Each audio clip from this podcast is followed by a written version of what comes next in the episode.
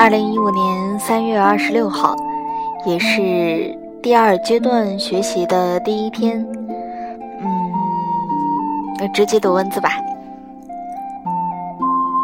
普通人，没有想到我会亲自目睹这一幕。台湾南部乡下的小镇，半夜十二点，十字路口，一家二十四小时的豆浆店。这大概是台湾对中华文化最美好的贡献。三更半夜，你可以随时从黝黑寒冷的巷道走进这温暖明亮的地方，看着平底大锅上锅贴在滋滋煎烧。新鲜的豆浆气息在空气里弥漫，脆脆的油条，松松的烧饼，香的让人受不了的葱油饼，全在眼前。忙碌工作了几个年轻妇人，用轻快的语音问客人要吃什么。整个小镇都沉在黑暗中，这简陋的小厅就像个光亮的橱窗。正在染出生活的温馨和甜美。一个穿着拖鞋的客人大踏步进来，显然认出了正在低头喝豆浆的朋友，用力拍了下他的肩膀，说：“怎样，我们来赌吧，赌你们赢我们六十万票。”喝豆浆的那个人抬起头，半认真半开玩笑地说：“哎呀。”八年都给你们玩光了，还要怎么赌啊？穿拖鞋的愣了一秒钟，然后突然变脸，冲口而出说道：“你娘，外省的，你们滚回去！”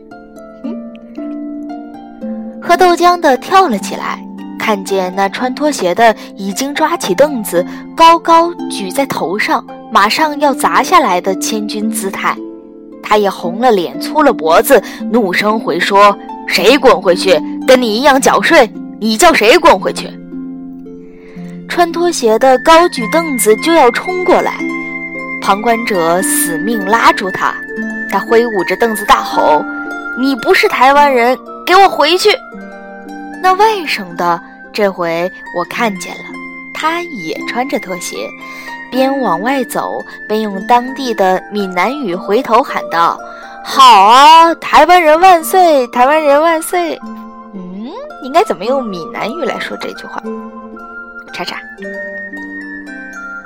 我一直紧握着母亲的手，附在她耳边说：“他们是好朋友，他们只是在闹着玩的。”母亲已经无法明白那两个人在说什么，相信了我的解说。只是皱着眉头说：“玩的这么大声，小孩子一样，不像话。”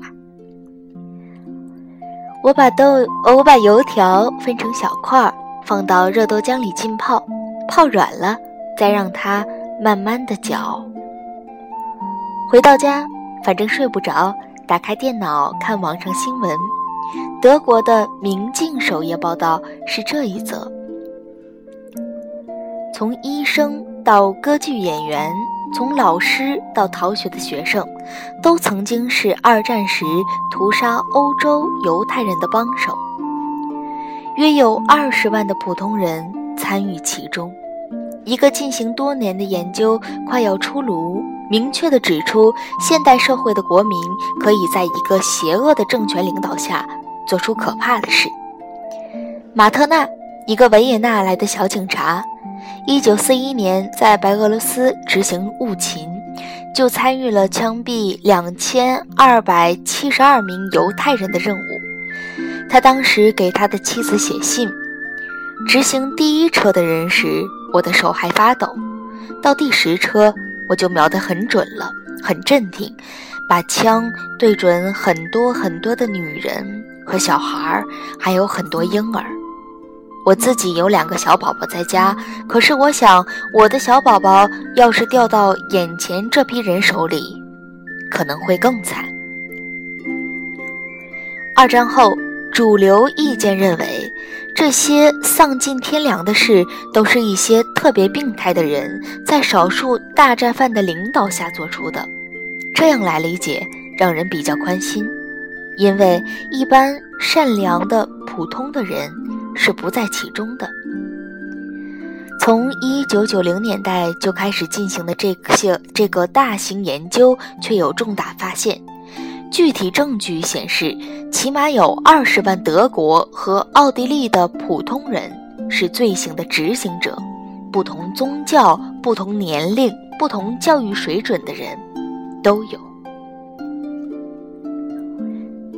天色有一点点灰亮，大武山美丽的棱线若有若若无，混在云里淡淡的浮现。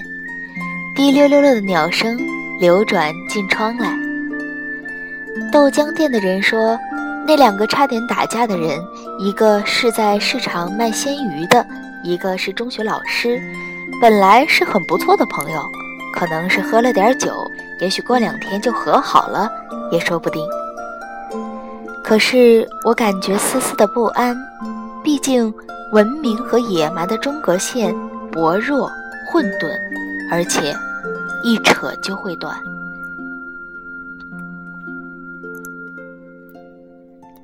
晚安喽。